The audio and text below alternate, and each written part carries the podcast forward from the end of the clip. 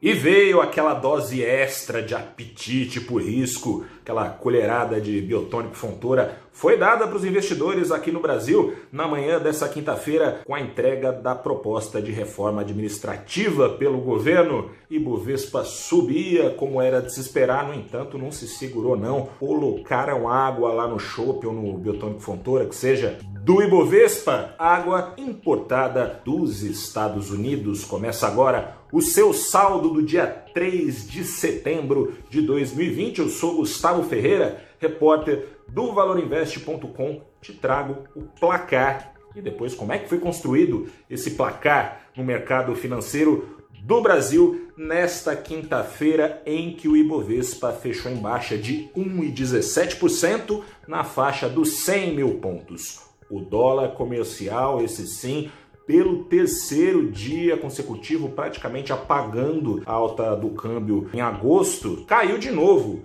Caiu hoje o dólar 1,24% aos R$ 5,29. São três dias de queda, três dias em que o governo, na terça-feira, no dia da catástrofe no PIB do Brasil no segundo trimestre, no dia que esses números foram revelados pelo IBGE, as expectativas dos investidores foram completamente mudadas por esse anúncio. Trouxe animação ontem na bolsa, no entanto, embora o dólar tenha se mantido em queda, teve cautela, a gente não sabia, os investidores não sabiam o que seria entregue pelo governo, veio a entrega, veio alta de novo. Subia muito, embora essa proposta, reforma administrativa, né, que podia chamar reforma do sistema de funcionários públicos, reforma do funcionalismo, ela pretende, assim como na mesma linha da reforma da Previdência, tirar gastos dos ombros do Estado no longo prazo, ao longo dos anos. No caso da reforma administrativa, mudando regras do funcionalismo, o governo fala em acabar com a estabilidade, fala também em acabar com aposentadorias como forma de punição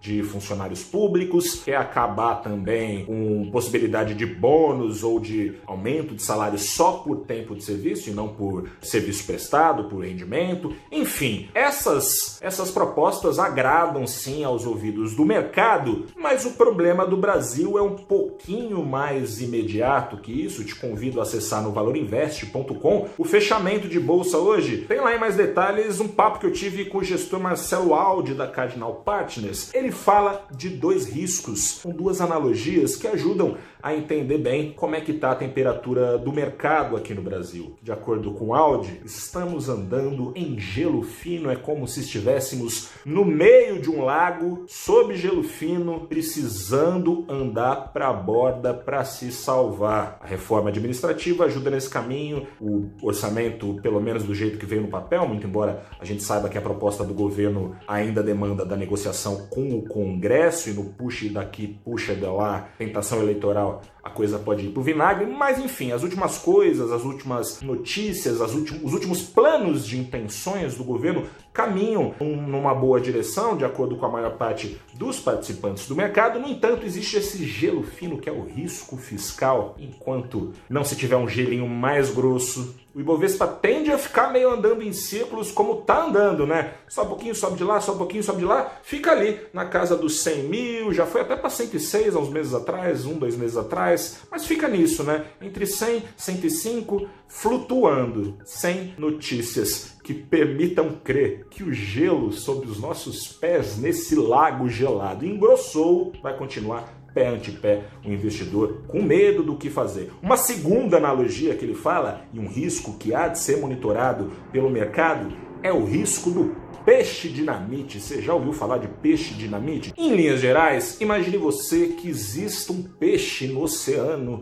o peixe dinamite, e que esse peixe explode e que os outros peixes começam a boiar mais. Esses outros peixes boiarão vagarosamente. O peixe dinamite seria descoberto só depois de algum tempo dele explodir. Analogia feita pelo Marcelo Aldi é que a crise que chegou, o choque da pandemia, foi uma espécie de peixe dinamite que explodiu. O governo agiu, como no mundo inteiro agiram os governos ou procuram agir gastando mais, o Banco Central baixou juros, veio estímulo, ajudou a segurar um pouco ali o choque. No entanto, o desemprego, por exemplo, não veio com esses estímulos. Subiu um pouco o desemprego, mas dentro do chapéu ali do programa de financiamento, de parte dos salários, em que as empresas podem reduzir uma parte do salário, o governo paga uma outra partezinha, só o que está faltando, fica faltando boa parte ainda para o funcionário, mas pelo menos ele fica com emprego garantido. Esse plano segurou 16 milhões de brasileiros, estima o governo, em seus empregos. A partir do ano que vem, quando acabar, será que os peixes não vão começar a boiar?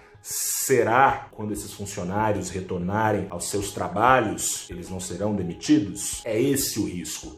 Se forem demitidos, renda para baixo, empresas podem começar a quebrar, porque as receitas, afinal de contas, vão estar em queda junto com a renda dos brasileiros, enfim, não tem solução fácil para problema complicado. O endividamento do Brasil já subiu aqui nesse ano de 85%, estima-se, vai subir até 100% do PIB até o fim do ano. É uma bomba fiscal que o próprio governo, na sua proposta de orçamento para esse ano, constata, até 2023 o governo projeta mais ou menos até ali estimativas de receitas e despesas o déficit, a diferença negativa entre receitas e despesas, continuará muito grande, pressionando fortemente o teto de gastos. É isso que está em discussão. E com as bolsas americanas derretendo, como derreteram hoje com a economia americana em xeque, teve dado mostrando desaceleração do setor de serviços, os recordes até ontem sendo conquistados derretidos com força hoje, ações da Apple caindo 8%, Nasdaq caindo 5%, S&P 500 caindo quase 4%,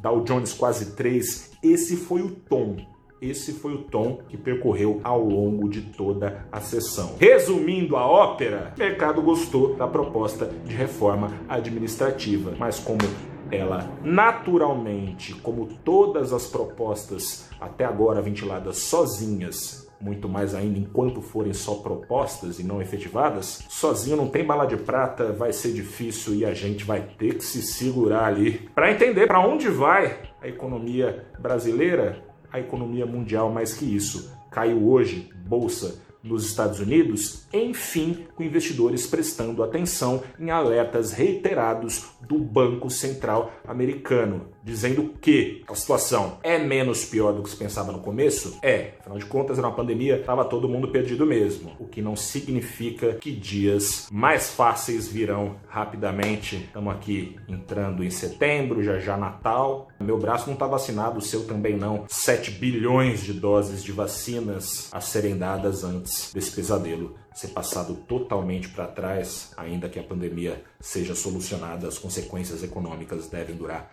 muito tempo. A gente, dia após dia, andando sob gelo fino, com medo de peixe dinamite. Pé ante pé, vai acompanhando. Eu volto aqui amanhã, com saldo da semana também, saldo da sexta-feira, mas com saldo de mais uma semana agitada, os nossos problemas de sempre aqui no Brasil e com uma pandemia cinematográfica que ainda não acabou. Um grande abraço, boa noite, até a próxima.